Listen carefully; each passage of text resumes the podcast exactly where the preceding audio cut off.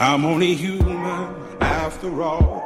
I'm only human after all. Don't put the blame on me. Don't put the blame on me. I'm only human. I do what I can. I'm just a man. I do what I can. Don't put the blame on me. Don't put your blame on me.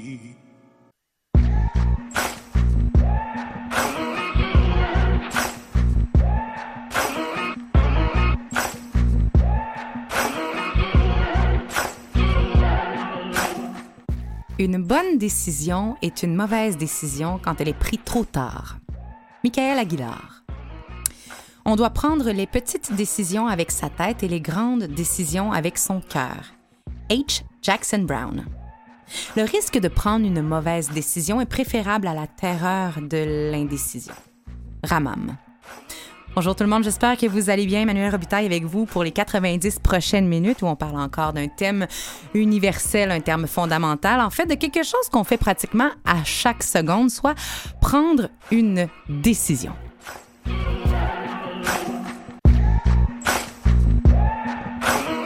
Ah, prendre des décisions. Est-ce que vous avez de la facilité à prendre des décisions? C'est quoi? C'est quoi une bonne décision? Est-ce que ça existe, une mauvaise décision? Est-ce qu'on doit décider avec la tête ou avec le cœur? Ou ça dépend quoi? Ou ça dépend qui? Y a-t-il des profils de preneurs de décision, des moments plus à même de nous amener vers une décision éclairée que d'autres, des moments à éviter, peut-être? Comment savoir si on a pris la bonne décision finalement et qu'est-ce qu'on fait quand on pense qu'on a pris la mauvaise? Comment on sort de l'ambivalence? Comment on sort de la confusion qui semble être un petit peu à l'opposé d'une bonne décision ou de la capacité à en prendre une? Simplement, ben, on va en parler avec nos experts. Qui de mieux pour nous diriger dans nos réflexions vers une prise de décision juste et éclairée que des conseillers en orientation, des experts de l'orientation dans la brume quand il n'y a pas de lumière? Oui, pour en discuter cette semaine, nos invités, Sarah Savoie, Louis Cournoyer et Émilie Robert. Bienvenue à On est tous des humains. I'm only human after all. I'm only human after all. Don't put the blame on me.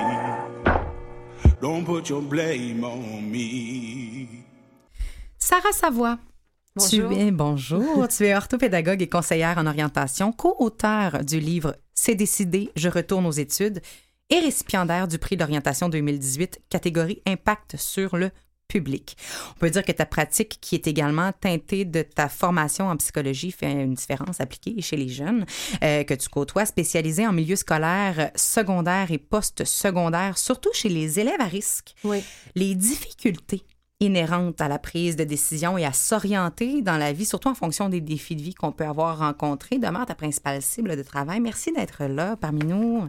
C'est c'est vraiment un plaisir pour moi aussi, et puis de passer le, le temps avec d'autres collègues euh, conseillers d'orientation également. C'est ça, on va aller voir qui est autour de la table parce que vous êtes effectivement des collègues euh, et vous vous connaissez, je crois, euh, à l'extérieur de cette table. On va voir si vous pensez pareil, en plus de vous connaître. Euh, Louis Courno- Cournoyer, bonjour. Bonjour. Plusieurs euh, chapeaux euh, te vont. Mhm. Professeur, chercheur et directeur de la maîtrise en counseling à l'UCAM. Tu es également à l'origine du site web Orientation pour tous, Mhm. qui vise à offrir du contenu pour tous aux fins d'orientation, grosso modo. Grosso modo, ça sera oui. pas dav- davantage d'un site web que d'un blog. Tout à fait. Puis ça s'adresse vraiment euh, aux experts comme aux, à n'importe qui, qui qui se pose une question et qui veut prendre une orientation X, Y Z. Aussi co-auteur du livre L'ado en mode décision, sept profils pour comprendre et aider son choix de carrière. En tant que conseiller en orientation, tu travailles à la fois auprès de futurs orienteurs en tant que superviseur clinique, auprès des jeunes, des adultes, pour créer un contexte de prise de décision éclairé. C'est un processus qui implique plusieurs éléments en fonction de qui nous sommes, de notre profil. Tu es là pour nous en parler davantage. Merci d'être là. Ben, ça fait plaisir, merci. Émilie Robert, notre troisième experte, conseillère en orientation au Collège Montmorency, récipiendaire du prix professionnel 2016 de l'Ordre des conseillers et conseillères d'orientation du Québec. L'angle de ton service se focalise davantage sur les gens qu'on va dire différents, qui pensent également différent, qui n'ont pas une- toujours une pensée qui est linéaire, voire rationnelle ou qui se justifie. On parle de gens avec différents euh, handicaps, donc en situation de handicap, mais également euh, présentant un, taux- un trouble du spectre de l'autisme. Et à cet effet, tu es l'auteur du livre Les personnes autistes et le choix professionnel, les défis de l'intervention en orientation, suggérant ainsi que nul n'est exempt de faire des choix au cours de leur vie, de leur vie et nulle limite existe dans la possibilité de faire des choix éclairés pour notre mieux-être et notre vie. Merci. Tout à fait. Merci. Merci. D'être là. À vous trois, tout d'abord. On va y aller assez simplement. Parce que prendre une décision, moi, j'ai réalisé que j'étais une fille. On en a un petit peu parlé. Je fais du dévoilement de soi ici. On a un petit peu parlé hors micro quand vous êtes arrivés dans nos, dans nos studios. J'étais quelqu'un. Je suis quelqu'un qui sait ce qu'il veut, qui prend des décisions facilement, mais j'ai eu une période à un moment donné où j'ai eu beaucoup de difficultés à me positionner. J'ai réalisé c'était quoi les challenges, les, désavantages, les défis que ça comportait d'avoir de la difficulté à prendre des décisions. Tout d'abord, c'est quoi une décision qu'on dit, une bonne décision, une décision éclairée? Louis. Bien, de façon. euh, Petite question pour commencer. ça, hein. ça me tente pas d'aller vers une définition là, euh, très sage, Rhétorique, très mais, rhétorique mais c'est correct. Mais je le résumerais comme ça. C'est euh, premièrement une bonne décision, c'est une décision éclairée. Donc, au départ, c'est important que cette décision-là soit ciblée sur nous, bien qu'elle puisse tenir compte de l'environnement, mais elle ne doit pas être fondée sur l'environnement, c'est-à-dire les, les besoins d'autrui, les valeurs d'autrui, etc. Puis je résumerais ça comme c'est la capacité de savoir quoi, c'est quoi qu'on veut, d'être en mesure de dire pourquoi, de pouvoir se l'expliquer, de pouvoir euh, l'énoncer, pas avoir l'impression, pas être en train de dire ben c'est une bonne décision parce que telle personne me dit que ou c'est bon de, mais plus je suis capable d'expliquer en regard de mes intérêts, de mes valeurs, de mes besoins et autres euh, enjeux. Troisième point, c'est je suis capable de dire comment. Donc comment je la réaliserai, mais aussi euh, comment ça se passe, comment être par rapport à cette décision-là? Vous avez as mentionné là, dans ce que tu as Ah dit oui, à un certain moment sans problème. à un certain moment, tu as connu les difficultés rattachées à ça. Donc, Absolument. s'il y a une décision, c'est qu'il y a un enjeu. Sinon, c'est logique. On prend des décisions parce qu'il y a un. Il y a une alternative. Quand on va à gauche, on s'éloigne de la droite. Mhm. Fait que, Mhm. Donc, comment? Comment être dans cette décision-là? Puis finalement, ben, où, qui, quoi, quand procéder? Ça, c'est c'est la suite. Mais euh, je dirais ça. Je dirais que euh, prendre bonne décision, c'est c'est tenir compte de tout ça. De soi d'abord, mais de pas faire. euh, mais d'être conscient que ça fait partie de l'environnement. Puis on va peut-être en parler plus tard, là, mais euh, c'est important les autres aussi dans une prise Mais de on, va tellement en parler plus tard, mais je veux vraiment entendre, Émilie, parce que tu as Mhm. nommé quelque chose de super intéressant. Soit que euh, d'être capable un peu, pas de justifier, mais de- d'entourer, d'en- d'argumenter, de- d'exprimer, d'expliquer notre prise de décision ou notre décision finale. Ça indique à quelque part qu'il y a une cohérence peut-être interne à l'intérieur de nous. On est d'accord un peu avec soi. Est-ce que la prise de décision ou une décision éclairée, c'est toujours linéaire, justifiable, rationnel? Est-ce qu'il y a une part d'intuition? Là-dedans? Émilie, tu travailles avec des gens qui sont pas toujours linéaires dans leur façon de penser. Comment ça s'inscrit une bonne décision dans ce cadre-là? Ben, euh, en fait, tout à fait. Hein, des fois, sur papier, puis je rencontre dans mon bureau Ouais. des étudiants qu'ils sont indécis. Ils vivent une forme de détresse par rapport à leur choix. Puis là, je les écoute. Puis sur papier, tout semble là. Ils ont, ils ont les résultats scolaires qui correspondent à un programme qui fait de l'allure, mais pourtant, il y a une incongruence. Fait que c'est pas toujours rationnel. Puis, euh, c'est c'est ça. Euh, c'est, ça va être une discussion très intéressante parce que c'est pas toujours rationnel. Et puis, euh, euh, Louis disait, bon, écoutez, s'écouter, hein, un peu analyser les options qu'on a. Mais des fois, moi, ce que je rencontre dans mon bureau, c'est que le concept même du soi est à définir tout dépendant de la personne Absolument. Oui, oui, oui. Parce que Emmanuel t'a nommé que je travaille avec des étudiants autistes, c'est vrai, puis j'en rencontre beaucoup, puis c'est, on pourrait dire, ma passion particulière. Mais dans mon collège, il y a 8000 étudiants. Il y a de, il y a de- Euh, oui, oui, il y a de des tout. Puis ça, je pense notamment à des étudiants neuronormatifs qu'on appelle, c'est ça? neurotypiques. Neurotypiques. Puis euh, je rencontre aussi des étudiants, euh, euh, un peu particulier à mon collège, mais qui proviennent de la région du Nunavik et puis qui sont inuits. Et euh, quand je les rencontre pour leur choix professionnel, euh, eux, ils arrivent d'une culture très collectiviste pour lequel, quand je parle, de, de- du soi, de réalisation de soi, d'actualisation de soi. de- C'est pas sans les autres, hein? que tu veux? C'est, ça fait un peu, c'est un peu un non-sens. Donc, je suis confrontée à- au jour le Mmh. jour que euh, ben, pour l'étudiant autiste, le soi, c'est une chose que peut-être que je comprendrai jamais tout à fait parce qu'il peut pas me le dire avec des mots, puis c'est correct. Puis pour l'étudiant inuit, ben, le Mmh. soi, c'est, ça- c'est un non-sens s'il se voit pas dans la collectivité. tu sais. Euh, donc, euh, ça dépend vraiment du parcours de chaque personne. Puis c'est le, le cœur de notre travail, c'est d'accompagner cet individu-là qui est devant nous avec toute son unicité. Sarah, est-ce que ça existe une mauvaise décision? Tu sais, dans la vie, on dit tout est apprentissage, tout est expérience. mais tu sais, des fois, quelle phrase de merde, ça existe-tu pour vrai? Ce que j'ai vu à Moi, je me travers, gêne plus euh, les phrases, les phrases clichés ici, mais certaines s'appliquent, d'autres, on est tanné de les entendre, mais des fois, c'est plate, mais sont vraies pareil. Qu'est-ce que toi, Ah, t'en penses? Ils, ils viennent pas de nulle part. Souvent, c'est appuyé par des faits. Puis, euh, par expérience, ce que j'ai vu, c'est souvent euh, des décisions qui ont été prises. On parlait euh, tout à l'heure, Louis mentionnait l'environnement. Ouais. euh, Émilie parlait de la culture. Euh, moi, je pourrais parler des difficultés, souvent que ce soit des troubles d'apprentissage ou même le fait euh, de, de se définir par ses propres difficultés, parce que depuis qu'on est tout petit, euh, les gens peuvent avoir eu ce réflexe. Ça vient mettre un peu de brume sur la bonne décision, même si des fois, il y a plusieurs bonnes décisions pour une seule personne. Euh, L'important, c'est de revoir pourquoi on pourrait considérer euh, la décision comme mauvaise, parce que je pense que même dans un parcours où quelqu'un prend une mauvaise décision, il va avoir du, euh, bon dans tout ça. Ça va permettre de se construire, de s'améliorer. Et puis, c'est un peu dans ce sens-là, parfois, même dans un retour aux études. Lorsqu'on a écrit le livre, moi puis Lynn Réaume, on s'est appuyé sur des parcours de raccrocheurs. On a, euh, on a aidé beaucoup de plusieurs personnes qui avaient décroché de l'école et souvent la décision de décrocher peut être considérée comme une mauvaise décision, mais pour, Pour la certains, société, en tout cas. pour certains, ça a été bénéfique parce qu'ils reviennent en force et ils reviennent avec des objectifs plus clairs puis ils se connaissent mieux à Puis on peut appliquer ça même au divorce. Souvent, on dit, le divorce, c'est pas souhaitable. Mais Parfois, c'est souhaitable pour le bien-être de tout le monde, Exactement. et même des enfants. Donc, on n'a pas une vision unie, euh, universelle ou du moins euh, unidimensionnelle pour chacune des prises de décision qu'on prend de notre enfance jusqu'à l'âge adulte. On continue de parler des prises de décision. Qu'est-ce qui nous aide, qu'est-ce qui nous aide moins à en prendre dans quelques instants?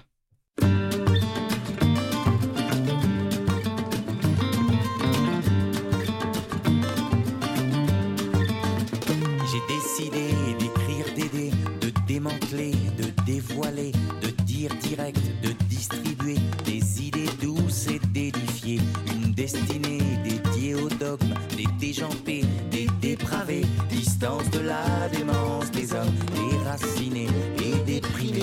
demande donc de délirer, de démolir, de démasquer et d'abolir nos dépendances et de détruire les exigences des démocrates décontractés qui nous dénigrent dès le départ et qui depuis des décennies nous disent d'emblée de digérer leurs directives, leurs décrets, leurs devises et leurs déchets qui diabolisent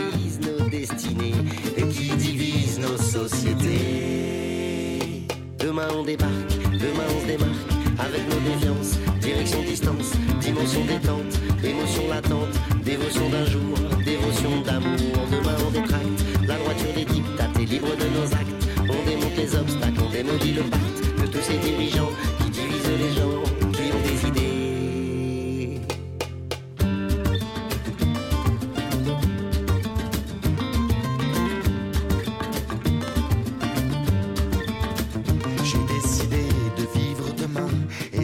et d'apprécier dûment mon destin.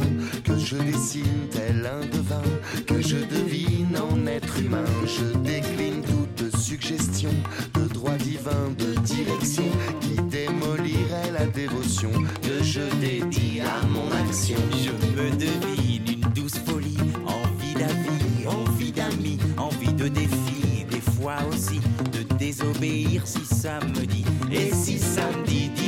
et du lundi au vendredi, dissolution des addictions, distribution de destination.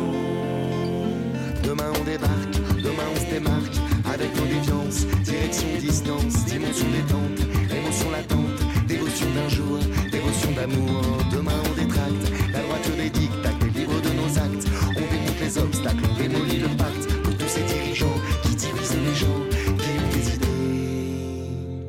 décidé de vivre de suite, de dorloter mes idéaux, d'aller vers une douceur de vivre sans domination, sans drapeau. Demain mon nid de démon me quitte et une délicieuse devise me dicte. Pas de doute, les choses doivent être dites. Je rentre dedans, je dynamite. Douceur sans douleur, d'humeur décontracte. D'abord je dévisage celui qui me détracte. Et dans une dynamique d'amour, je dédie cette chanson d'un jour, cette chanson où je dis Demain on débarque, demain on se démarque. Avec nos déviances, direction distance, dimension détente, émotion latente, dévotion d'un jour, dévotion d'amour. Demain on détracte, la voiture des dictates est libre de nos actes. On démonte les obstacles, on démolit le pacte de tous ces dirigeants qui divisent les gens, qui ont des idées. Demain on débarque, demain on se démarque. Avec nos déviances, direction distance,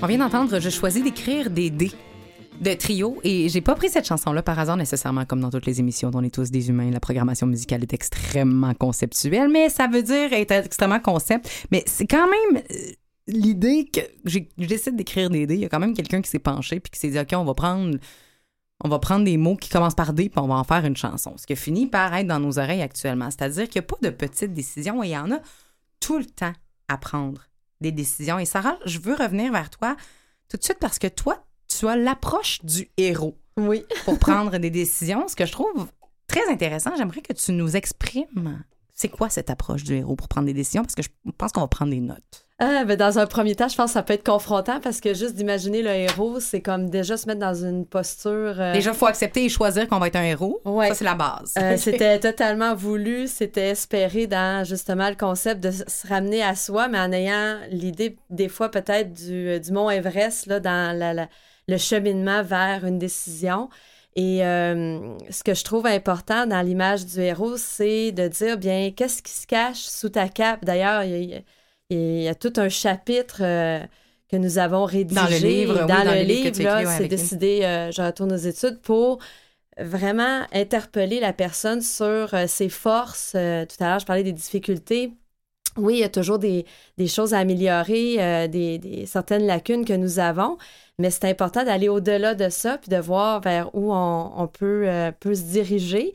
Euh, le héros, euh, c'est aussi se faire, euh, se dessiner une mission, en tout cas se préciser une mission sur, oui, bien sûr. En lien avec le choix à faire, j'imagine, avec la direction à prendre. J'allais dire rempli de décisions. Ben, c'est un peu ça. qui nous est parfois imposé par d'autres personnes. c'est sûr qu'il il faut y voir ça aussi dans, dans la mission. Et euh, revenir à soi, ben, ça permet de, vraiment mettre peut-être le doigt sur qu'est-ce qui pourrait être un objectif intéressant. Et parfois, on se rend compte que le héros, ben, il n'y a pas seulement une mission, c'est qu'il y a des attentes, il y a des besoins qui se cachent derrière tout ça. Donc, est-ce que c'est de se révéler pour soi-même ou de se révéler pour les autres? Et là, ça devient complexe, mais lorsqu'on décortique, euh, ça, peut, euh, ça peut être intéressant de voir que tous les éléments qu'on va aller rechercher, euh, que ce soit la connaissance de soi, que ce soit identifier les, euh, même les risques ou les sacrifices d'une décision. Parce que souvent, ce que j'ai entendu dans mon bureau, tant dans ma pratique privée que euh, au cégep où je travaille, à l'École nationale d'aérotechnique, euh, il y a des étudiants qui vont me dire Ah, il n'y a pas de débouché dans ce domaine. Donc, le bon héros en soi doit se dire Bon, moi, j'ai entendu ça aux nouvelles. Bombardier va peut-être euh, abolir plusieurs postes, mais qu'est-ce qu'il y a d'autre? Donc, le bon héros doit être un bon explorateur, un bon détective sur toutes les possibilités pour prendre une bonne décision. Je pense qu'il faut être vraiment avoir une. Il y a une notion d'information, d'introspection, de validation. Il y a quand même des aspects euh, qu'on peut intégrer, mais ça implique quoi? Justement, prendre une décision. Louis, tu parlais, euh, entre autres, à l'intérieur de ce processus-là, on peut être le héros de notre, de notre mission pour prendre des décisions, mais ça implique des choses. Tu viens de le nommer, prendre des décisions. Des fois, ça implique d'avoir à trancher, souvent à, à ne pas prendre une, une- une des options qui nous était disponible. Mais tu parles aussi que ça implique de prendre conscience de nos angles morts, à quelque part. C'est quoi ces angles morts-là? Bien, on va souvent dire euh, décider, c'est renoncer. Fait que, C'est ça! euh, hi. C'est dur, Donc, des euh, fois. j'ai souvent cette expression-là. Moi, je dis quand on va à droite, mais on s'éloigne de la gauche. Et euh, comme je disais tantôt, ben, et décider, plus on s'approche d'une décision, plus on s'approche d'un changement. Un changement qui va avoir des implications dans notre vie, de nous-mêmes, Mm. euh, qui va nous engager dans d'autres choses, mais qui va nous sortir de quelque chose. Et souvent, on était dans une situation, on peut parler scolaire, mais on peut parler emploi, par exemple. Ah, dans Euh, tout, une tout personne temps, qui est ben en oui. emploi, qui vient nous consulter, puis qui a dit, moi, je suis pas heureuse au travail, je veux quelque chose de mieux. Ouais, c'est le fun d'en parler, grosso modo, mais quand on s'approche d'un changement, l'être humain, face au changement, il y a une réaction saine qui est celle de résistance. Il résiste au changement. C'est une bonne chose parce que sinon, on prendrait, des décisions impulsives dans tout dans la vie, si on n'avait pas de résistance. On a besoin de recul. Mais plus on s'avance vers un changement, plus ça génère possiblement des peurs, des craintes, des doutes, de l'incertitude, éventuellement. C'est un stress. C'est un stress normal sur le corps, sur le mentalement. Et ça peut se transformer en anxiété. Et donc, là, l'anxiété, maintenant, on est rendu, on se fait des scénarios, etc.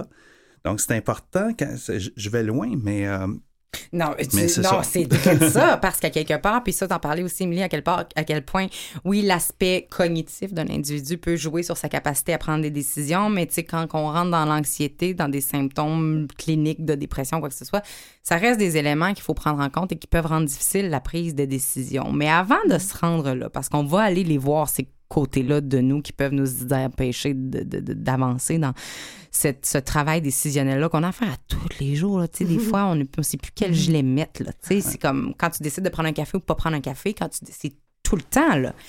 Mais on parle de héros, on parle de- de- d'avoir des anglements, mais est-ce que c'est inné chez l'humain de pouvoir ou de savoir prendre des décisions, Émilie?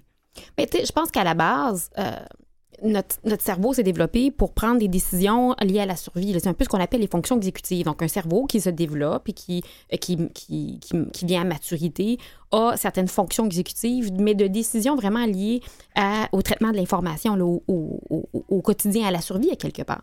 Puis, de nos jours, quand on parle de décisions, je pense quand même que les décisions qui peuvent générer de l'anxiété, c'est pas tant euh, est-ce que je vais me faire euh, attraper par un lion ou par un ours aujourd'hui? Est-ce que mes enfants vont pouvoir manger de la nourriture? Il y a peut-être des, des populations qui ont ces enjeux-là de survie, mais disons qu'ici, autour de la table, euh, ce que les gens qu'on côtoie ont à prendre comme décision, c'est des décisions qui sont beaucoup plus dans la dans l'abstraction, qui sont beaucoup plus dans la projection du futur.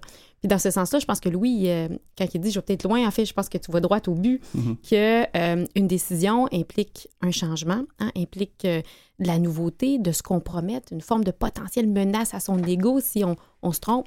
Je sais que si je pense aux étudiants autistes que je rencontre, c'est cette peur du changement-là qui est euh, à la base de leur, de, leur, de leur grande difficulté à prendre des décisions.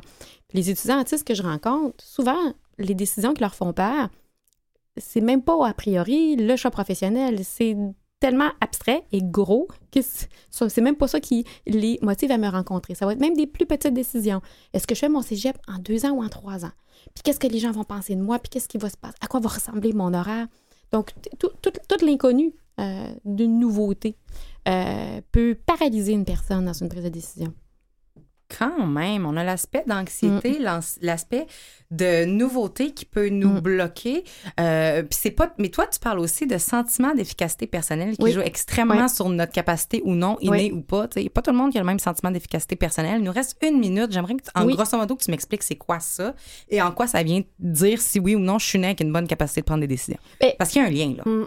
Oui, c'est ça. Moi, j'utilise beaucoup ce concept-là. Mais c'était euh, vraiment- qui- c'est intéressant. Oui, c'est ça qui, dans le fond, est un, c'est une fonction, on pourrait dire sociale cognitive qu'on développe. On parle Et- du sentiment d'efficacité Efficacité personnelle. personnelle. Je veux le redire parce que c'est comme Oui. un long mot, là. Et puis que c'est cette, c'est cette croyance-là qu'on a, qu'on va être capable de réussir une tâche. Fait qu'on est dans l'ordre de la croyance. On le sait pas encore, euh, mais euh, en se basant sur une des expériences passées. Par exemple, ben j'ai réussi au cégep, je devrais réussir à l'université. Je me base sur des expériences passées. On parle de confiance en, En soi un petit peu observant les là, autres aussi alentour. Ben, écoute, mon, mon petit copain est capable de faire de la bicyclette, je devrais être capable de faire de la bicyclette. En écoutant aussi l'entourage autour de nous, ben, euh, on se fait renforcer ou on se fait diminuer. Tu seras pas capable ou tu seras capable. Et tout ça constitue des croyances. Puis c'est sur les croyances souvent qu'on va prendre des décisions ou qu'on prendra pas de décision. Et c'est ça qui va créer notre sentiment d'efficacité personnelle. Puis j'imagine que plus on se sent capable, plus on va prendre Oui, des décisions facilement. Et ça se développe, hein, ce, ce- Mm. ce- ce sentiment-là, ça se développe. On va regarder ce qui peut arriver dans nos vies, ce qui peut faire en sorte qu'on a de la facilité ou pas à prendre des décisions à un moment ou à un autre de nos vies. Restez des nôtres.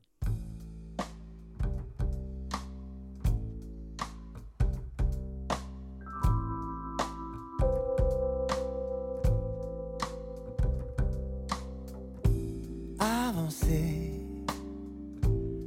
pas à pas.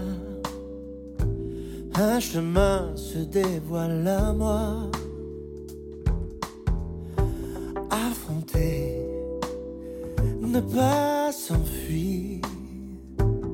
Arrêter enfin de se mentir. Aujourd'hui, je n'ai pas d'autre choix, celui d'accepter que ce monde d'amour et de haine est à traverser. Donnez-moi l'innocence, donnez-moi cette chance de pouvoir me tromper encore. J'en sortirai toujours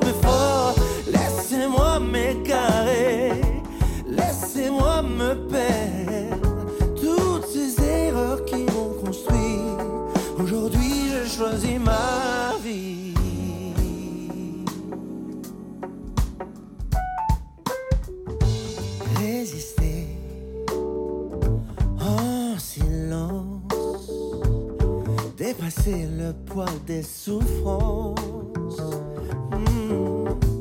décider au fond de soi faire de la liberté une loi. Aujourd'hui, je n'ai pas d'autre rêve qu'un monde à bâtir. De nos mains dessinons chaque jour un autre.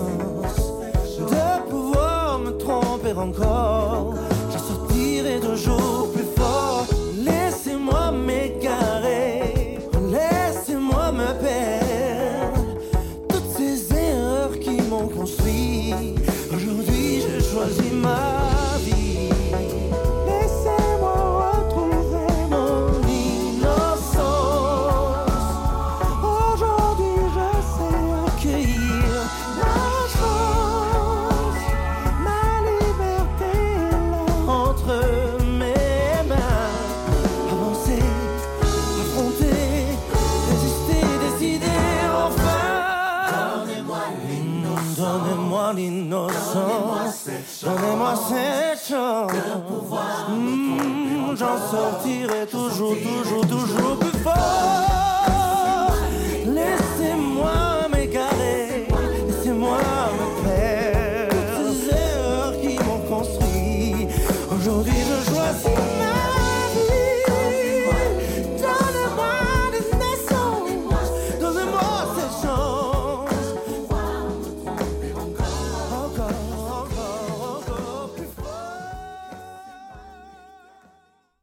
Des décisions, on le fait quasiment chaque seconde et on a, on a nos trois experts pour pouvoir euh, nous aider à en prendre de meilleurs, en prendre peut-être de plus facilement. Oui, on parle de prendre des décisions. Aujourd'hui, on est tous des humains avec Sarah Savoie, Louis Cournoyer et Émilie Robert.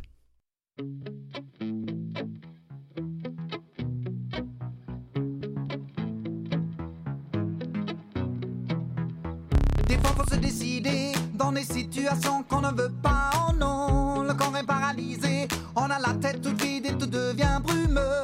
On se trouve face au vide et on ne peut plus voir ce qui est bien, ce qui est faux. Sans vouloir abuser, on ne voit ni droite et ni gauche.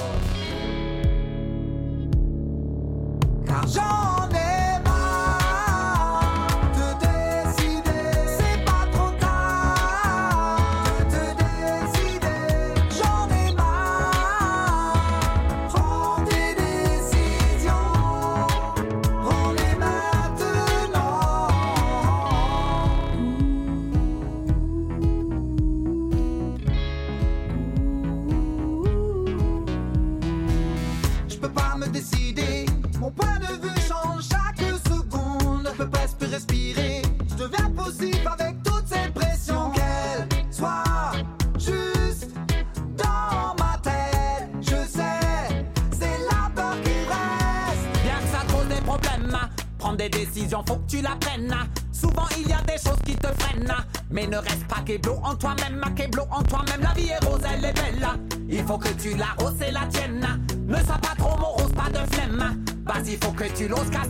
casse la chaîne,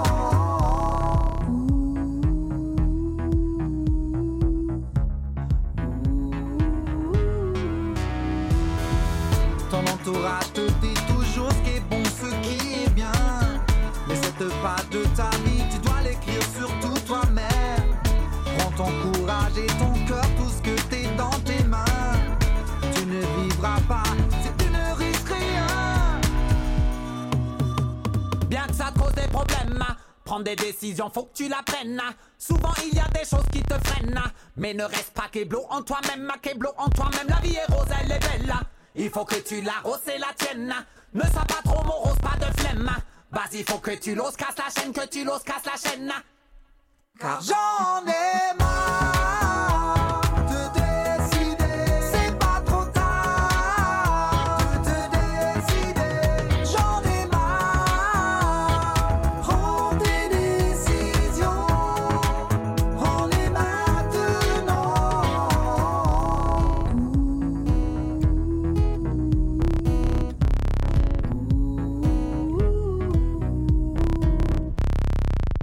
En discutant, on se rend compte que c'est pas nécessairement équitable ou égal pour tout le monde à la naissance de savoir prendre des décisions. Il y a des différences cognitives, exécutives, à la limite euh, tempéramentales qui peuvent, euh, tu sais, le signe zodiaque. Tu sais, un Gémeaux est beaucoup moins de. Non, mais non, mais dans le sens il y a vraiment des différences sur le plan euh, congénital chez un individu à être capable ou pas de prendre des décisions. Après, l'environnement embarque et quand on vous pose la question.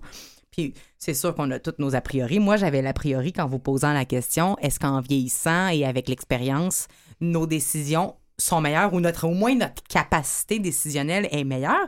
Votre réponse, c'est pas tant oui. Moi, je me disais clairement, tu sais, non, c'est oui, non, ça dépend.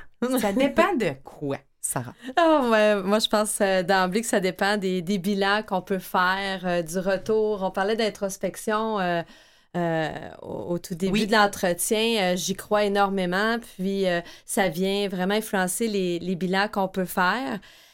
Parfois, ces bilans-là, c'est comme un, un bulletin, un bulletin de... De vie? que- ouais, qu'est-ce qui a été fait? Peut-être de tranche de vie. J'aimerais mieux tranche de vie parce qu'honnêtement, c'est ça qui permettrait de voir euh, qu'est-ce qui est le plus... euh, qu'est-ce qui est ressorti le plus profitable ou le plus constructif. Euh, je mentionnais que des fois, les mauvaises décisions peuvent contribuer aux bonnes, mais c'est un peu ça, hein, c'est de, de voir qu'est-ce qu'on retient de ça. Souvent, je vais dire aux, personnes qui viennent me, rencontrer, qu'est-ce que tu retiens de ce qu'on a vu aujourd'hui? C'est l'interprétation ou la perception aussi de la personne euh, de ce qu'il a ou ce qu'elle a vécu? Euh, des fois, on va pas dire euh, cette personne-là a fait les mauvais choix. Pourtant, c'était pour elle une bonne, une bonne chose.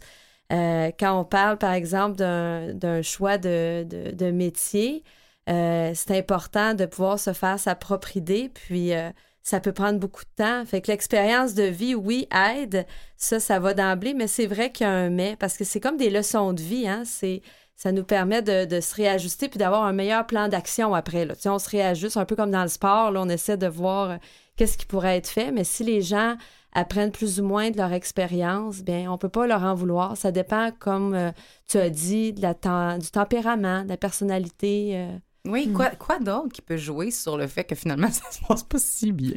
Ben, moi, j'irais dans l'angle que ça dépend de notre développement, pas juste cognitif, mais affectif. Euh, des individus vont prendre des décisions ou bien par euh, soumission, par évitement, par compensation, puis j'explique. Là. Euh, par soumission, c'est qu'ils ont appris à se laisser bercer dans la peur de. Donc, ils prennent des décisions basées en accord avec leur peur, leur crainte. Donc, ça va être des décisions qui vont être prises pour préserver de peur du changement, de peur d'être confronté, de peur de confronter son environnement. Décision par évitement, c'est une anti-décision, c'est des fausses décisions, on ne prend pas de décision. Par forfait, quasiment. C'est ouais. ça. Et il existe Hmm. aussi pa- par, compensation. C'est des gens qui peuvent donner l'impression d'être décidés. Euh, par exemple, dans un contexte scolaire, la personne qui fait le tour de toute l'information, qui fait le processus à fond, puis qui prend une décision rapidement, mais en réalité, c'est pas connecté.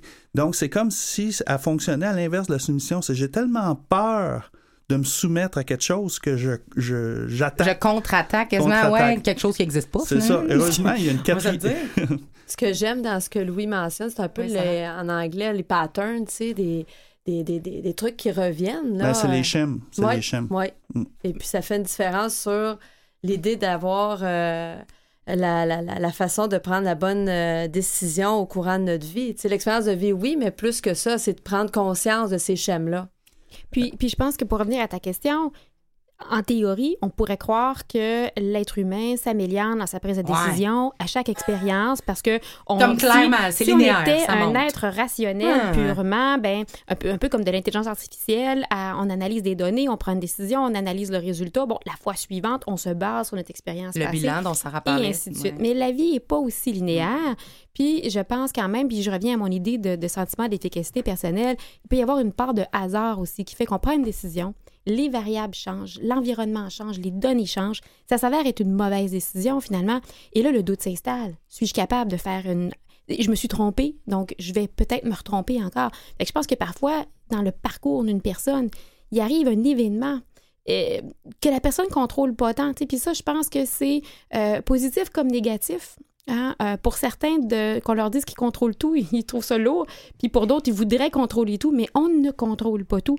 Alors, je pense qu'on peut avoir la perception qu'on a pris des mauvaises décisions, puis ça sème le doute pour les futurs. Ça fluctue donc à travers les expériences. J'aime bien l'élément d'environnement parce que si on se retrouve dans un nouveau contexte, parfois on va avoir moins d'expérience aussi sur euh, comment ça se passe? Quelqu'un qui déménage à l'étranger ou quelqu'un qui arrive ici au Québec, euh, c'est sûr que ça fait toute la différence dans la prise de décision. Il va y avoir des éléments qui vont s'ajouter au fur et à mesure, même si la personne est adulte. euh, elle va peut-être dire, ben voyons, je suis un peu désarçonnée, puis ça fait vraiment une différence sur l'aisance ou pas de prendre des décisions. Donc, avec la rétrospective, la perception qu'on a des résultats des décisions qu'on a prises, qu'elles soient positives ou négatives, peut jouer sur notre sentiment d'efficacité personnelle dont tu parlais, Émilie, tout à l'heure, qui est notre confiance en nous de pouvoir ou non prendre des décisions et t'as tout ce qui motive la prise de décision. On dit souvent qu'on fait des choix par peur ou par amour. C'est tout ce qui existe sur la Terre. Donc, est-ce qu'on agit par peur ou par amour? On, puis, tu as nommé quelque chose d'extrêmement important sur le plan de l'environnement. On dit que le libre arbitre est la première loi de l'univers. Est-ce que c'est vraiment le cas? Est-ce qu'on peut justement se donner la responsabilité de, de tout? Est-ce que des fois, il n'y a pas euh, des destins ou le- le- le- le- le- l'incontrôlable qui arrive, tu sais, qui peut aider un petit peu sur ces, sur ces dégâts-là qu'on pense qu'on a fait? Parce que moi, j'en ai eu un moment comme ça où j'avais l'impression que pendant une année, je, je voyais, je ne voyais pas les résultats que je voulais voir. Et je me tapais sa tête, je me disais, mon Dieu, ça y est, je, je prends plus des bonnes décisions, alors que je suis pas responsable de toute la planète ni de la vie. Ben, on peut, si on va sur la question du libre arbitre, Ben arbitre, oui. moi, je vais la remettre Louis. en question. Vas-y! moi, je pense que ben, c'est un petit point de vue. C'est un point de vue sociologique de la question, là, parce qu'il y a plusieurs points de vue sur le libre arbitre. Un d'entre eux, entre autres, c'est que ce qu'on est, c'est on est façonné par notre environnement et on façonne notre environnement. Donc, c'est le produit des deux. En qui fait- rétroaction. ouais. Et donc, en lien avec ça, est-ce qu'on est libre de choisir? Ben, est-ce qu'on a le choix de tout? Et souvent, on choisit en fonction de ce qui se, se pose dans, autour de nous. Par exemple, si je viens d'une famille euh, qui a certains comportements avec moi, si j'ai grandi dans certains univers, j'ai construit que c'est ça qui est possible d'être, de faire. C'est avec ça que je, choisis dit, dit librement, ce qui, en- dans les faits, n'est pas libre. Donc, et un rôle qui est important, on faisait, je fais le lien avec ce qu'on disait avant, se développer, euh, accompagné ou pas, c'est d'être capable de sortir de ça, d'avoir des nouvelles perspectives, d'étendre ses perspectives, de voir des nouvelles choses. Parce qu'autrement, on peut faire des décisions, euh, je dirais en anglais, in a loop, c'est-à-dire en, Mm, en, en- en- Ben, en- en, loop. en- oui, en loop, euh, je dirais moi aussi ça comme En boucle, ça. en Ouais, en boucle. boucle.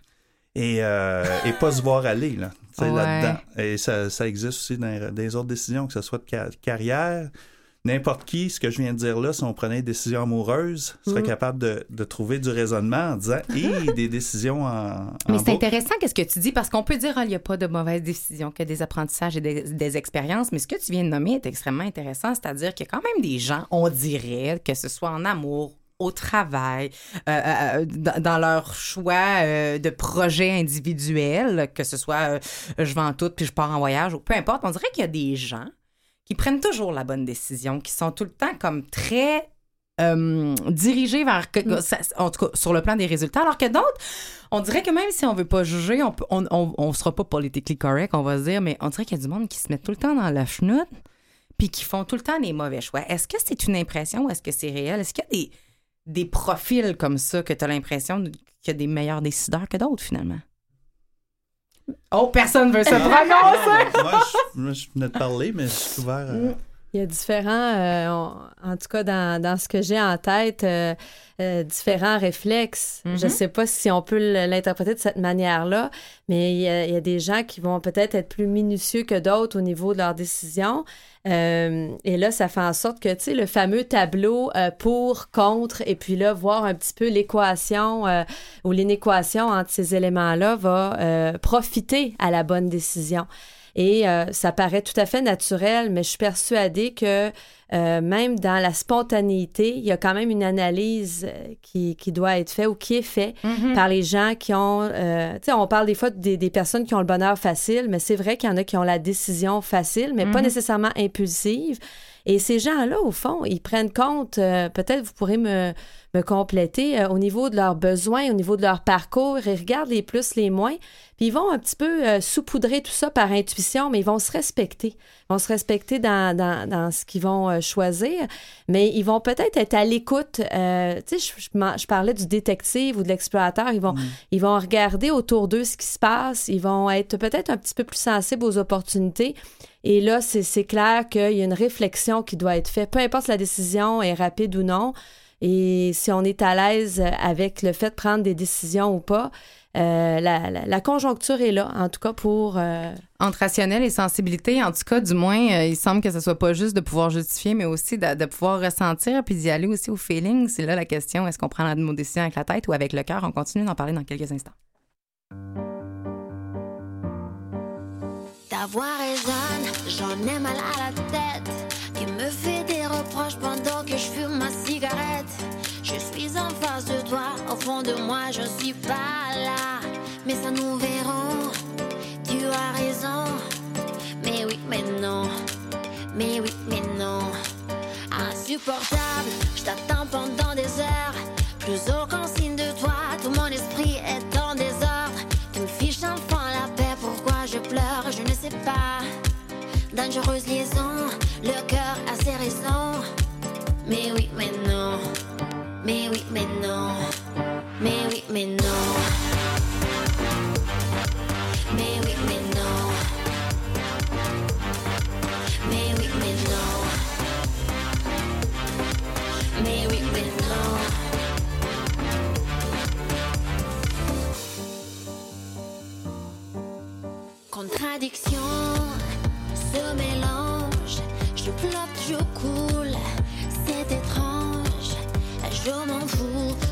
Oh, je me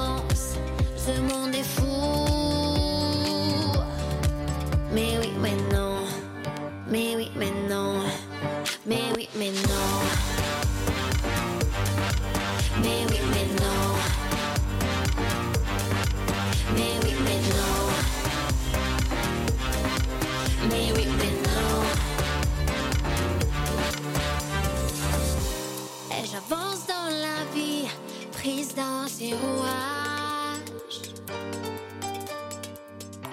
Je garde les pieds sur terre, tête dans les nuages.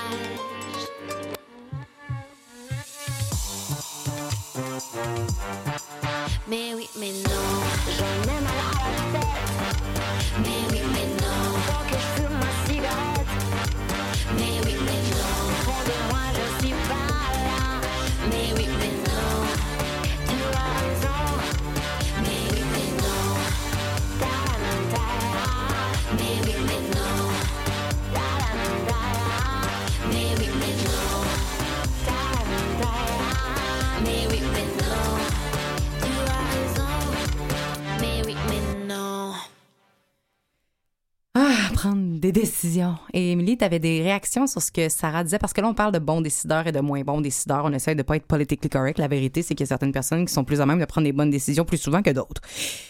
Toi, ce que tu dis, c'est qu'il y a un mot-clé quand même là-dedans. Mais je pense que les personnes qu'on pourrait décrire comme des bons décideurs sont des personnes qui sont capables de, de trouver l'équilibre entre, on pourrait dire, le cœur et la raison. Ben, oui. C'est-à-dire qu'il y a dans toute décision une analyse d'informations de base, puis qu'ensuite de ça, il y a un moment donné où il faut aussi écouter notre cœur pour pas que sur le long terme, euh, on soit insatisfait. C'est pas juste un calcul de données, là, un peu comme le, le stéréotype là, du, du comptable très rationnel qui prend toujours des, des décisions euh, très, très froides et qu'à un moment donné, euh, à C'est 45 ça, parce qu'on ans, peut prendre des décisions qui ont de l'air par, par- pour des raisons pécuniaires, de sécurité, de, de, de, de valorisation sociale, mais que ça nous, ça nous rejoigne pas du tout et qu'on se pervertisse et qu'au final, on pète aux frettes à Et qu'au 45 final, ans. il y a de la souffrance dans toutes ces décisions-là qui étaient les bonnes. Euh, mais Ouais. en contrepartie, d'écouter que son cœur et d'être beaucoup dans l'instant présent, ben ça peut apporter un bonheur euh, euh, rapide, rapidement, mais sur le long terme, on peut se retrouver dans, dans le trouble. tu sais. Puis, peut-être en- en- si on prend un exemple un peu banal, quand moi je vais au restaurant, je- j'analyse un peu d'abord le menu, puis les aspects nutritionnels, puis qu'est-ce que j'ai mangé récemment, puis ça, ce type de plat-là, c'est dur à cuisiner, ben je vais le prendre parce que moi, je me fais pas ça chez moi. Puis, puis à un moment donné, le serveur arrive, puis même si j'ai analysé les données, c'est comme Ah, ben c'est du quoi, j'ai vraiment envie de manger ce plat-là. Fait qu'il arrive un moment où c'est ce, cet équilibre très, très fragile entre la raison, J'ai fait, j'ai fait un effort la raison argumentaire. et le cœur. C'est ça. Mais s'il y a quelque chose, une pulsion plus forte, Ouais. C'est, c'est ça Oui. qui va dominer, entre guillemets, là, tu sais. Moi, dans l'expérience adulte, là, tu sais, on, on dit, mettons, 25, euh, 60 ans, Mhm. au travers des décisions de carrière, des décisions amoureuses. Moi, j'aime bien les décisions amoureuses. Même quand je parle de décisions de carrière avec des Ah gens, ouais. parce que tout le monde a vécu ça, puis c'est ce qu'on a de plus intime, fait que c'est un bon Ouais. point de départ. Euh, tu sais, je reviens à bas, la question de... On parlait de l'individu tout à l'heure. Prendre une décision, faut au départ avoir un minimum de connaissance de soi, mais plus particulièrement sous l'angle de être au clair avec son estime, sa confiance, estime ce que je vaux. Est-ce que j'ai travaillé ça? Est-ce que, j'ai, est-ce que je suis vraiment assumé dans ce que je vaux, dans ce que j'ai confiance, euh, dans l'image de moi? Et de là, d'être capable de poser ses limites, être capable de connaître la frontière entre ça, ça répond à moi et ça, je suis en train de me perdre. Et de répondre à quelqu'un d'autre. Et de répondre à quelqu'un d'autre ou de répondre à mes peurs, à mes doutes. Je reviens là-dessus. Moi, je suis beaucoup versé là-dedans. Et, et c'est et c'est ça, pour moi, c'est un enjeu qui revient souvent, Sarah. Je je suis exactement dans le même sens euh, que ce que Louis euh, partage euh, pour ce qui est aussi de la capacité de faire des choix. C- Il se peut que euh, à travers l'estime, on réalise que on n'a pas été euh, amené à, faire des Nourri. choix, nourri aussi. euh, on, on a parlé de l'environnement tout à l'heure, mais ça fait une large différence au niveau de la capacité de faire des choix. Si on, dans un choix aussi banal, là, tout à l'heure qu'on parlait, tu sais, euh, au niveau d'un bon repas, là. là, tu sais, si... Mais il y a certaines personnes qui ne peuvent pas prendre la décision. parce qu'elles ont toujours été euh, entourées de personnes qui faisaient les choix aussi à leur Mhm. place. Mhm. On va en parler tout à l'heure de la place des, des gens dans nos choix et nos pla- notre place dans, euh, dans les choix des gens. Mais avant ça, je veux voir qu'est-ce qui peut rendre très difficile la prise de décision. Tu sais, tantôt, Émilie, tu parlais, en, en- je, je vais, je vais stouler ce qui s'est dit en dehors du micro parce qu'on n'arrête pas de parler, mais tu parlais quand même qu'il y avait une croyance ou une pensée qui pouvait être limitante dans la capacité de prendre une décision et c'est de penser qu'il y en a juste une bonne. Oui, c'est ça. Puis, euh, moi, quand je travaille avec les étudiants, je, travaille toujours à leur illustrer que il n'existe pas une seule bonne décision. Et que tout d'abord, une prise de décision, c'est un processus avec une succession de plein de petites décisions. Puis, il y a plusieurs bonnes décisions, surtout quand on pense à la, à la carrière. Je, je crois fermement, puis je pense que mes collègues pourront euh, euh, le- le- le- me contredire ou, ou- ou confirmer, là, mais il existe sûrement plusieurs professions qui conviennent à une seule personne. Mhm. Une, deux, deux, trois, euh, trois, fait. quatre. Et qu'il vient un moment qu'il faut choisir. Puis qu'on le saura jamais s'il y aurait... Puis euh, les, les décisions amoureuses, c'est très vrai. On finit par choisir un conjoint. Puis on le saura jamais si quelque part, à l'autre bout de la planète, il y a un homme ou une femme qui nous rendrait Mille fois tout plus aussi heureux sais, ou peut-être plus. Mais il vient un moment où on se dit, là, je suis heureux, euh, c'est un choix qui est le bon. Euh, moi, je, moi, je prétends qu'une bonne décision, en fait, c'est une décision pour laquelle on connaît les désavantages puis qu'on est équipé à y faire face. Parce qu'il n'y a pas de décision parfaite. Il faut que la décision qu'on prend nous apporte des avantages, mais qu'on connaisse les désavantages parce qu'il y en aura, puis qu'on se dise, OK, je suis équipée, je suis prêt à affronter les côtés négatifs de ma décision parce que attendre la décision parfaite, on décidera jamais. Elle Oui, ça vient de chercher Ben, ce en que fait, ce que je voudrais dire, moi, c'est autant une Mm. orientation, une relation qu'une décision, ça se trouve pas, ça se construit. Mm. Et qu'on, ça, ça fait du pouce là-dessus. Donc, on sait quand, quand, quand tu dis euh, la- tu le sauras pas. Parce que justement, on a tendance à croire que c'est on va trouver quelque chose et là, on va décider de. Mais dans la vie, une relation, tu le sais pas si elle va marcher. Tu le sens, tu as le goût de t'investir là-dedans. Et là, tu vas rencontrer plein d'autres petites décisions en cours de route et Des, tu vas des construire tentations extérieures, chose. tout à fait. Et oui, euh, oui. Toujours encore. de choisir, je continue ou je débarque, je continue ou je débarque. Ouais, c'est ça. Puis, ben, je vais te Question peut-être de probabilité aussi. Parfois, euh, euh, c'est c'est vraiment loin d'être rationnel ce que je dis là, mais euh, c'est c'est la- c'est le croisement aussi entre les valeurs qu'on a et puis des décisions à petite portée ou à grande portée. Quand on pense à, à prendre la décision d'avoir ou non des enfants, c'est quelque chose qui fait une différence, euh, certainement dans une vie de tous les jours, mais qui est pas, qui est très très personnel, Ouais, d'une puis c'est pas personne. tout le monde qui est aussi conscient de la décision. Si on prend avoir Ouais. des enfants, c'est un bon exemple. Tu sais, quand on dit c'est pas tout le monde qui est fait pour être parent, c'est c'est facile de procéder oui. avoir des enfants.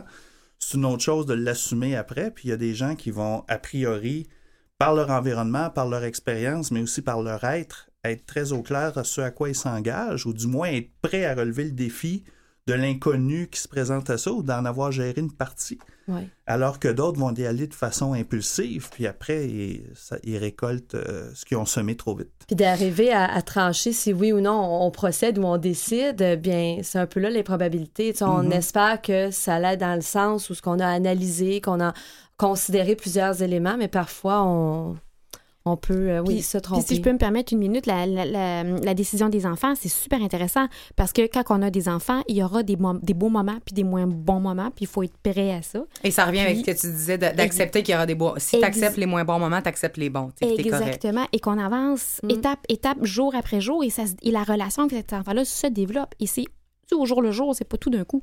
On va voir où s'installe le processus décisionnel justement chez nos enfants, sans dire qu'est-ce qui est bon, qu'est-ce qui est pas bon. On va discuter euh, de la place des autres dans nos décisions et notre place dans la décision des autres. Et en tant qu'expert, c'est intéressant parce que vous êtes amené à prendre quand même position dans la vie des autres parfois, souvent. J'ai bien hâte de vous entendre là-dessus.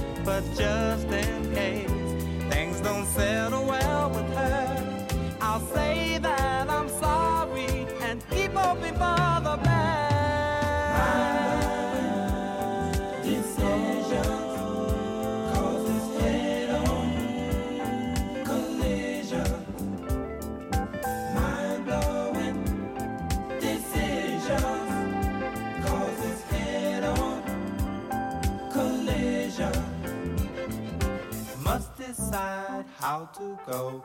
Is she mine? I want to know.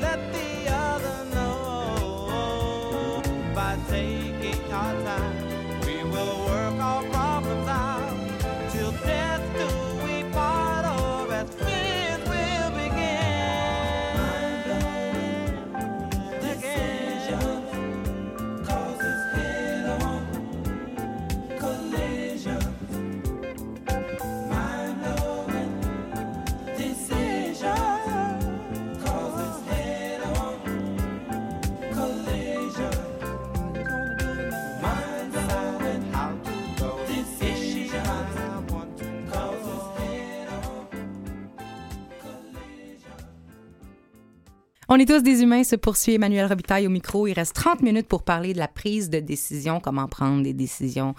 Ces décisions-là qu'on prend toutes les secondes et on en parle avec nos experts, Sarah Savoie, Louis Cournoyer et Émilie Robert. Gina Pizza, bonjour Vous avez fait votre choix? Euh, oui. Alors en fait, je vais prendre une, une campagnarde, mais sans lardons, s'il vous plaît. Et à la place des lardons, je voudrais du chèvre. Non, non, en fait, à la place du chèvre, je vais prendre du gruyère. Ou, ou des champignons. Vous avez des champignons frais? Ou alors une végétarienne, mais sans légumes. En fait, je sais pas ce que je veux. Je sais pas ce que je veux. Ça me fait de la peine, je sais pas ce que je veux. Avec ou sans crème, ou juste un peu pour mon haleine. Je fais ce que je peux, je mets plus de gaine, ça fait des bleus. Sais pas ce que je veux. Sucre ou sans sucre, aspartame, c'est pour les dames. C'est même pas la peine de me dire ce que je veux, de me dire des je t'aime ou juste un peu. Je sais pas ce que je veux, non, je sais pas ce que je veux. Je sais pas ce que je veux, non, je sais pas ce que je veux.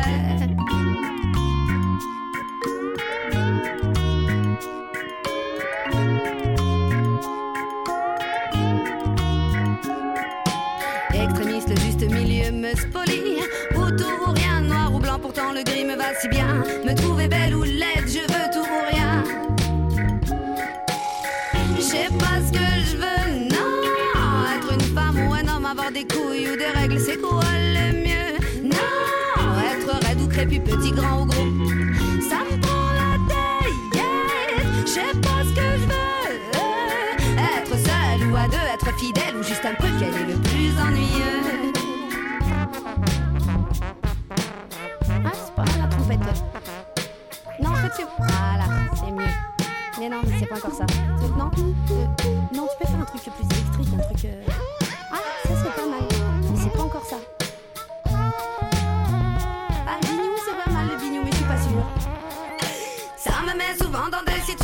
critiques. Je me rends bien compte que dans ma vie il y a hic. Je suis malgré moi une éternelle insatisfaite. L'impression de m'être trompée à chaque emplette et à chaque amourette. Ça me prend la tête, je passe toujours du coq à l'âne. Ça me fatigue, ça me fane et ça me tanne peu à peu. Je sais pas ce que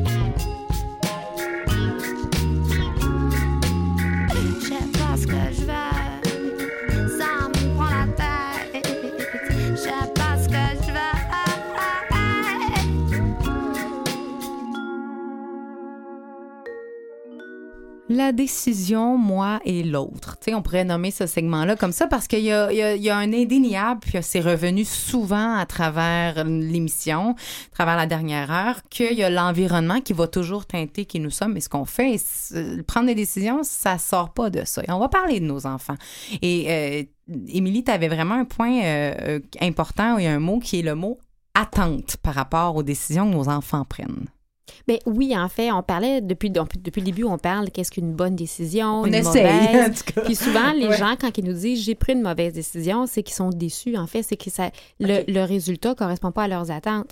Euh, donc, euh, plus l'attente est élevée, ben, plus aussi que les risques de déception sont grands. Mhm. Quand on prend une décision, il y a nos attentes à nous, mais souvent, il y a les attentes des autres aussi, ou en fait, ce qu'on perçoit des attentes des autres. hein. Puis les jeunes que je rencontre, ils vont souvent me le dire, ben, mes parents, ils veulent que j'ai un bon avenir, ou mes parents, ils veulent que je sois heureux, mes parents, ils ont toujours valorisé tel domaine. Donc, dans, non seulement on a nos propres attentes qu'on doit- avec lesquelles on doit pas composer dans notre décision, mais les attentes des autres, de l'entourage. Qu'est-ce qu'ils vont penser de moi?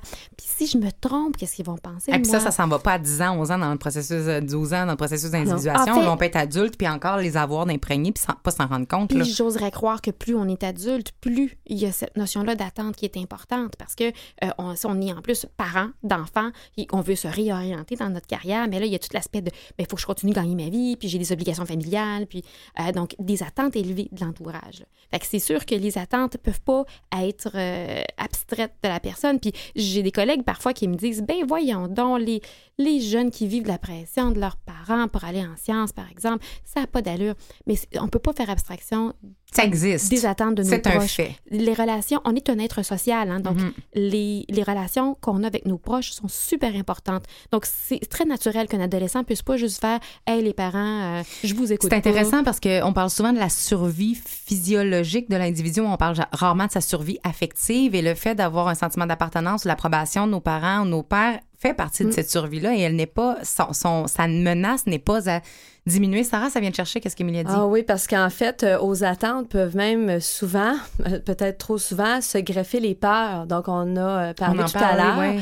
Et puis, la peur de se tromper, la peur d'a- d'avoir peut-être des fausses perceptions de certaines possibilités.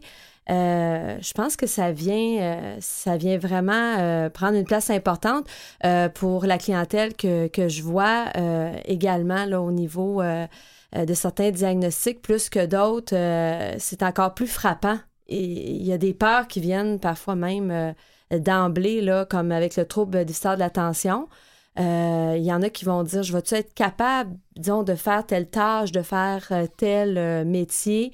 Si je ne suis pas assez concentrée. Donc, euh, il faut vraiment aller valider ces peurs-là sur le terrain, puis en discuter aussi. Parce qu'elles peuvent être derrière l'ambivalence et la confusion qu'on va vivre à travers certaines choses. Donc, il faut débroussailler, que ce soit vrai ou pas vrai, juste de, de- en bon français, d'acknowledger, donc de reconnaître leur existence. C'est la base. Mais est-ce que, c'est quoi la, la prise décisionnelle? Elle doit prendre quelle place dans la vie de nos enfants? Parce que, est-ce qu'ils ont trop de choix? Actuellement? Ils en ont pas assez? Est-ce qu'ils doivent apprendre rapidement à prendre des décisions? Comment ça marche? On le sait-tu? Ben, c'est sûr qu'on a plus de choix qu'avant. Si on Oui. parle des enfants, on parle des études. Euh, je donne souvent l'exemple. Dans les années 70, tu allais en génie. Puis si tu te ramassais à toucher de l'informatique, c'était en génie électrique. Mhm. Après, avais, dans les années 80, Ouais. tu avais l'informatique. Dans les années 90, tu avais l'informatique euh, de ci, de ça. Puis là, aujourd'hui, on est à sous-informatique. Fait que les, les choix ont augmenté. C'est comme les chips. Il y a différentes sortes. Avant, C'est c'était vinaigre, ketchup. Ça, c'est mon segment à terre. Ah, là, ils ont sorti rondelles d'oignon actuellement, C'est ça, puis poutine, puis, puis bacon, on- puis tout ce que tu Puis on n'est pas aux États-Unis. hein. Fait Non. qu'il y aurait des- Mais c'est pas le sujet. Mais c'est intéressant Mais- parce que moi, on la, on la voit, cette multiplication-là des choix à tout âge, pour toute chose. Euh, nos sources d'information, on peut les choisir maintenant. Nos sources de fait. musique, qu'on peut... Ça s'applique à toutes. D'où le danger de focuser sur l'extérieur. Parce que si on focus sur les informations disponibles puis on oublie d'aller chercher son dénominateur commun sur soi-même, c'est quoi mon fil conducteur? Parce que quand tu connais ton fil conducteur, nonobstant le nombre de possibilités, tu as de quoi t'égrander. Tu sais, quand je dis ton fil conducteur, c'est ce qui fait du sens pour toi. Le sens au sens de c'est quoi, je le sens, qu'est-ce qui fait du sens cognitif pour moi dans ma tête, mes pensées, qu'est-ce qui fait du sens sensitif, qu'est-ce qui fait du sens dans la direction que je vais aller. Puis après, je regarde les possibilités, puis ça va être plus facile. Mais quand je focus l'extérieur, je peux tomber à ce qu'on appelle en anglais information overload. C'est qu'il y a trop d'informations et ma capacité de traitement d'informations d'humain, de simple humain, n'est pas faite pour gérer tout ça. Et à ce moment-là, on perd la notion. Ça, ça peut amener de la confusion. Mais parlant de l'extérieur, justement, notre fil conducteur, plus il est solide, plus il est clair, j'imagine que plus aussi on est capable de faire abstraction des pensées des, pensées des autres, même si leur survie, notre survie est importante. Et, là, je pense particulièrement aux adolescents et aux adultes aussi euh, euh, euh, qui sont constamment sur les réseaux sociaux et qui sont constamment en état de jugement des autres. Et, Mais c'est quoi la réelle place des autres? Parce qu'il y a d'un côté, on dit, pour prendre une décision éclairée, va mm. parler à des experts, va parler à des gens qui ont fait les mm. mêmes choix. Puis il y a une autre partie qui fait comme, ben, fais tes choix pour toi. Donc, c'est quoi la réelle place des autres? Et notre place aussi quand on se fait poser des questions, c'est quoi la saine utilisation d'autrui dans nos décisions? Parce que tu as deux pôles. Ben, excuse, je, je te laisse parler euh, moi, je vais juste ramener ça d'un autre sens, parce que là, on est en train de mettre en opposition le soi et l'autre. Mm. Vas-y. Et alors que en réalité, les autres, tu sais, quand tu prends une décision puis que c'est en harmonie avec ton environnement, ça fait du bien. Mm. Euh, c'est pas pire. Et oui, c'est ça. Et je pense que c'est ça qu'on recherche d'une certaine façon. Puis même dans des décisions de jeunes au collégial, par exemple, tu, sais, tu peux choisir ce qui serait l'idéal pour toi. Tu habites Gatineau, l'idéal pour toi, c'est un programme, tu donnes à Jonquière, mais ça se peut que tu choisisses de rester dans, dans, ton deuxième choix Gatineau parce que la variable des autres, de ton réseau social, ta famille, tes amis, la famille, c'est des valeurs importantes et tu as plus de chances de réussir si tu maintiens l'harmonie de tes rapports que si tu focuses juste sur tes intérêts. Et, et les autres, c'est on a besoin des autres dans notre vie, ça nous nourrit. Euh, on voit les, il y a des travaux de recherche sur l'isolement qui sont faits, ah là, puis que c'est horrible. Ça a des effets quasiment l'équivalent de cancer. Là, une personne qui est trop isolée dans la solitude ben, va, va à un certain moment développer mm. euh, des mécanismes de repli. On est des êtres sociaux, on est des, on des, êtres grégaires, ben oui. C'est mm. ça. Complètement d'accord, parce que si on n'a pas aussi le reflet de l'autre, parfois, pour se découvrir soi-même, ben, il va y avoir comme vraiment une interruption ou... Un manque euh, à, gagner de, ce point de vue-là. Donc, euh, moi, je, pense vraiment que c'est nécessaire de se considérer, bien sûr, mais de voir euh, par rapport à l'autre qu'est-ce qui est disponible aussi. C'est de l'information. J'ai plus de temps, mais il faut quand même que je pose la question parce que je veux dire, il doit y avoir quand même des autres plus pertinents à consulter que d'autres? Est-ce qu'il y a quand même une caractéristique sur quoi je peux me fier pour demander à voir à qui je peux m'informer ou m'aider dans ma prise décisionnelle? Qui je peux consulter? Ben, je dirais des conseillers d'orientation. Ouais, ça, ça j'imagine que tu n'allais pas me dire, non? Mais, euh, mais en même temps, je pense que pour les jeunes, moi, je parle pour les jeunes vu que c'est eux que je rencontre, c'est sûr que la place des parents est super importante. D'ailleurs, il y a de nombreuses études qui ont démontré que chez les jeunes, les parents sont les plus influents dans leur choix professionnel. Puis si je pense aux jeunes autistes que je rencontre ou en situation de handicap assez varié, euh, ils auront besoin du soutien de leurs parents pour réussir. Alors oui, euh, l'harmonie avec l'environnement, très bien dit Louis, il faut, que le choix soit quand même en harmonie avec l'environnement et que les intérêts évoluent avec le temps. Mais le soutien euh, de l'entourage, de l'environnement est super important. Donc le soutien des parents, là, euh, c'est fondamental.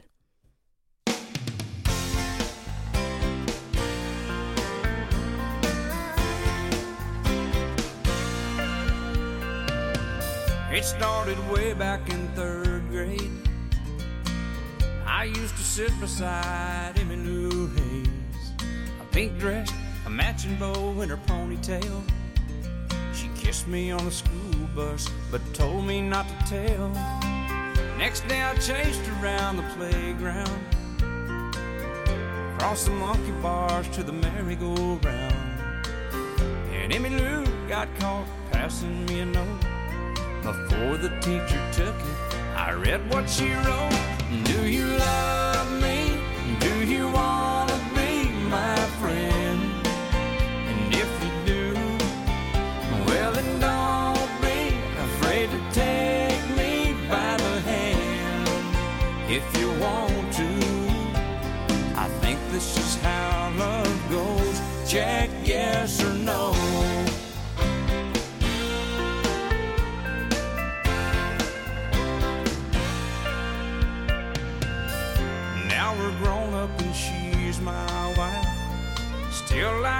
kids with stars in our eyes. Ain't much changed, I still chase Emmy Lou. up and down the hall around the bed in our room. Last night I took her out in a white limousine. Twenty years together, she still gets to me. Can't believe it's been that long ago when we got started with just a little note.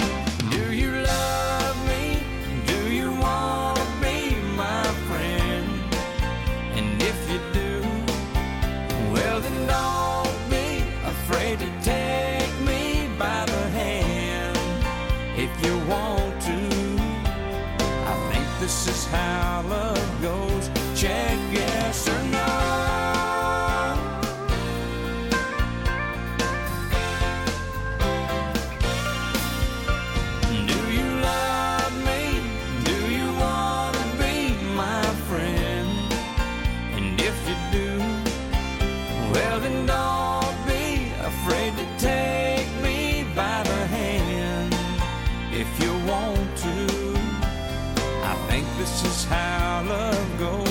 change.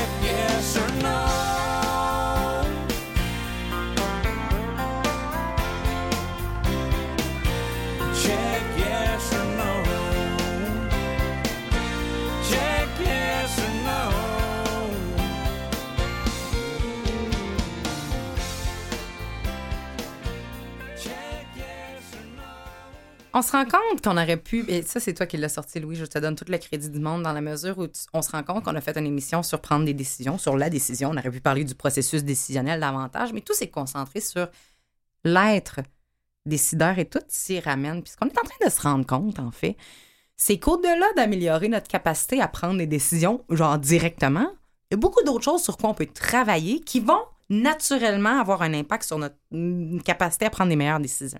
Décisions, mon Dieu. On a parlé de la peur, nos angles morts. Est-ce qu'on peut ramener ces éléments-là sur lesquels on peut travailler et qui vont nécessairement nous amener à être de meilleurs décideurs? En fait, il y a les risques, les sacrifices. Euh, souvent, les peurs peuvent être attachées à cette idée-là d'un vide ou de quelque chose de, de nouveau, hein, d'inattendu. La nouveauté, la peur de la Ouais. nouveauté. Ben, on pensait aussi à. Des fois, on pense que c'est il y a juste une bonne décision ou encore que c'est irréversible alors que c'est pas vrai. On peut peut-être changer d'idée aussi. Puis les peurs, ça se travaille hein, euh, euh, sans que euh, dans mon bureau, sans que je fasse un travail de désensibilisation phobique. Là, tu sais, je sais qu'il y a de la thérapie qui existe pour les personnes qui ont des phobies. Puis des fois, je l'utilise en métaphore avec les étudiants en, en leur disant, ben, écoute, c'est- c'est humain d'avoir peur et il y a des peurs qu'on pourrait dire universelles. Et, et je pense que la peur de l'inconnu, la peur du changement, ça fait partie de ces, de ces peurs-là qui sont tout à fait humaines et partagées par tous à degrés variables. Je dis, mais on peut, tu peux tranquillement t'apprivoiser, apprivoiser cette peur-là en, en faisant des actions. Puis avec les étudiants autistes particulièrement, étant donné que pour eux, le langage, la parole, les écrits, tout ce qui est plus verbal, pour une majorité d'entre eux, est, est beaucoup plus difficile à, à- à Mhm. intérioriser, ben, c'est de se mettre en action. Donc, des fois, je leur dis, ben, pour avoir moins peur, ben, va, va visiter le campus de l'université en question ou, ou va euh, rencontrer euh, euh, un professionnel qui fait le travail ou va, te, va toucher un petit peu à l'élément phobique, t'en rapprocher un petit peu pour que cette peur-là soit de moins en moins grande puis qu'elle te paralyse moins. Se mettre dans l'action. Se mettre dans l'action, se connaître Ouais. également. À- Être en décision, c'est, on a parlé aussi de être en décision, c'est implicitement être en contact avec soi-même, avec son expérience, en interaction avec la décision. Je dis pas face à la décision, en interaction avec la décision, ce que ça nous fait vivre. Puis la capacité de, de se voir aller là-dedans, de se voir, est-ce que je suis en train de tomber dans des mécanismes? Est-ce que je suis en train de me soumettre à quelque chose? Est-ce que je suis en train de compenser? Est-ce que je suis en train d'éviter? ouais. C'est pas évident, ça. C'est pas évident. Et probablement, ça pourrait expliquer pourquoi tant de décisions peuvent être prises de façon impulsive, erronée, non éclairée, pour ramener le thème du Ouais. départ. Et la part des autres aussi, il y avait cette question-là qu'on a abordée. Ben, dans le même esprit, c'est l'autre est utile, mais à quel moment ça devient incongruent? Ben, c'est quand je le sens. Mais dans tout ce qu'on a parlé, il y avait la notion de capacité, c'est la capacité de d'être conscient de, de ça. Et c'est pour ça qu'on parle d'être en décision. Je, je veux juste rajouter rapidement, tu sais, dans, les, dans le champ de la gestion, on développe des modèles de prise de décision à profusion.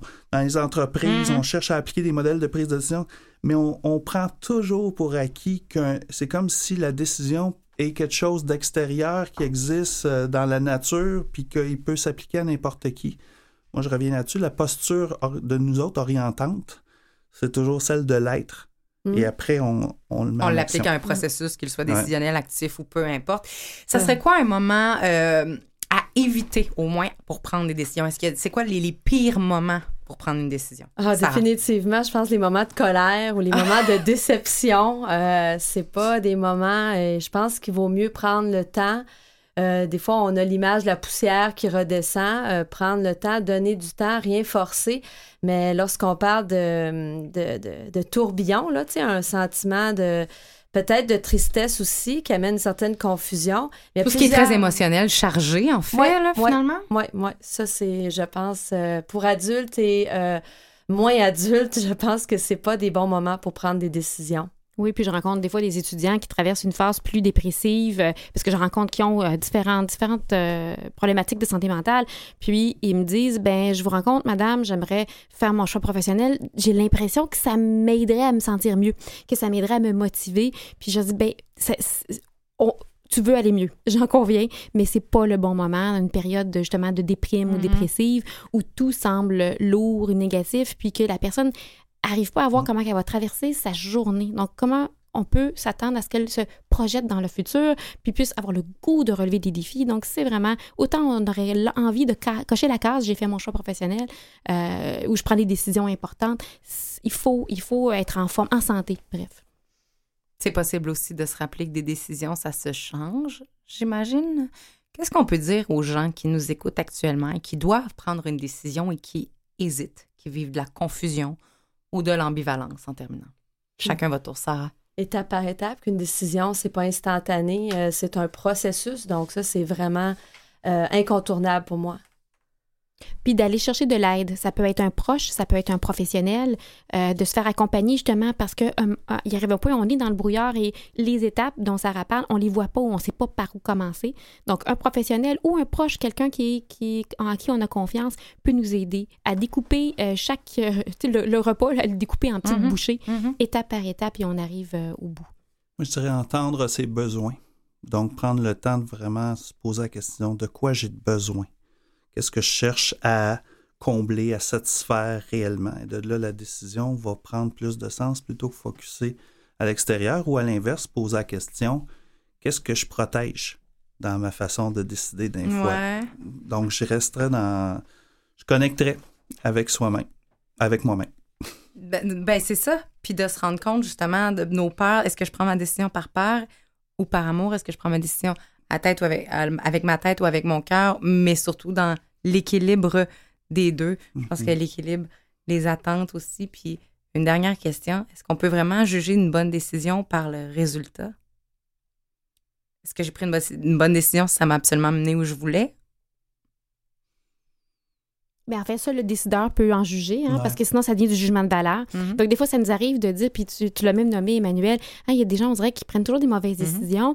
Ça fait penser à des gens euh, dans mon entourage, puis euh, je me rends compte que c'est mon jugement de valeur à moi. Mhm. Que moi, je trouve que c'est pas une bonne décision par rapport à mes valeurs à moi. Fait que ça, le décideur peut en juger, mais moi, je pense que chaque décision nous fait grandir. Euh, parfois, ça coûte cher.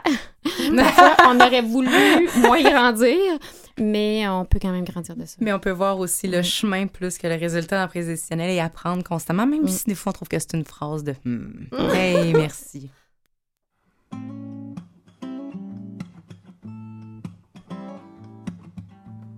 Je sens du oui, je sens du non. Ça se mélange en tourbillon. Il me faut trier et distinguer. C'est quoi tout ce merdier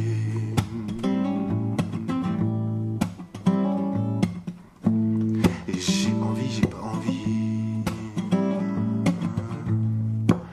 Petit à petit, ça se délie. Il faut du temps et de l'attention.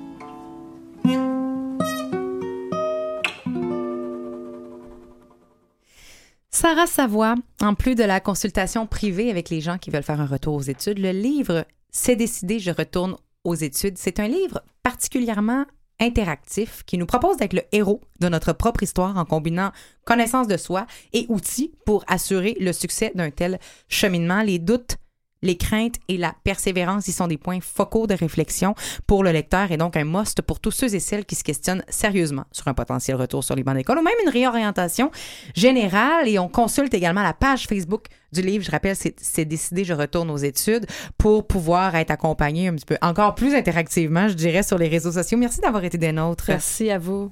Louis Cournoyer, le livre L'ado en mode décision, sept profils pour comprendre et aider son choix de carrière est disponible dans toutes les librairies, même plateforme numérique, Internet également. On consulte également le site web Orientation pour tous, un site qui propose du contenu pour répondre non seulement aux questions des professionnels, mais également de répondre à tout le monde qui s'engage dans une croisée des chemins où des choix seront impératifs. Ça se retrouve sur le www.orientationpourtous.co. Merci d'avoir été là et tu continues à être bien sûr euh, à la tête de la maîtrise en counseling à l'UQAM et à superviser tous les orienteurs euh, alors de Montréal. Donc si vous avez un orienteur euh, que vous adorez, ben ça va être Louis qui va l'avoir euh, formé à peu près. Je, je gouverne sur Montréal. Merci beaucoup, Louis Cournoyer.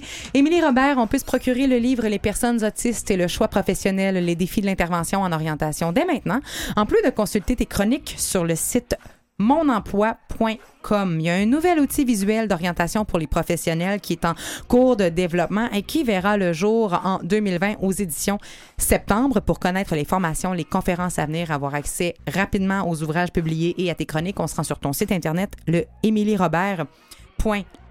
Net, merci beaucoup d'avoir été là. Merci à toi. tout le monde d'avoir été des nôtres. Merci à Jean-Sébastien La Liberté en régie. Merci à Catherine Bourderon à la recherche. C'est déjà tout pour nous.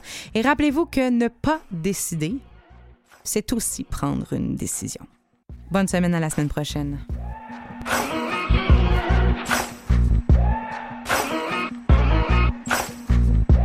I'm just a man. I do what I can. Don't put the blame on me. Don't put your blame on me.